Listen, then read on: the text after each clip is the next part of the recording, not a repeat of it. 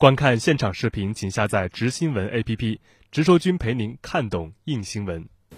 陈先你好，那么对于香港区议会选举，各方都有不少的解读，那您是怎么来看的呢？刘芳你好，香港区议会选举是在香港乱局尚未完全平息的时候举行的，这就表明了中央政府和香港特区政府坚定不移地贯彻“一国两制”，落实港人治港、高度自治的方针。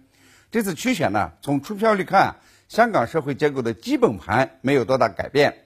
爱国爱港的基本力量也没有改变。止暴制乱的共同心声呢依然高涨，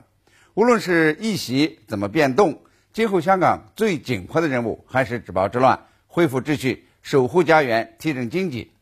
我们呢还要明确啊，这个区议会的主要职责呢是解决这个选区范围内市民的福利和提供相应的服务，以民生为主，解决居民很多实际而且琐碎的事儿。那么做好这些事儿呢，不是喊几句口号、说几句大话就能成的。需要扎扎实实的工作，深入民间了解所需。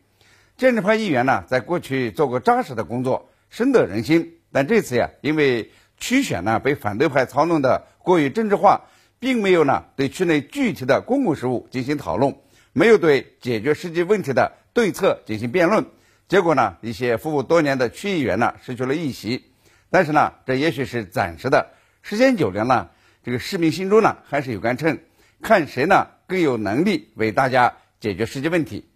这区选热闹一两天以后，那么最紧要的呢，仍然是治暴治乱、恢复秩序，这大环境变得稳定有序，才是真的好。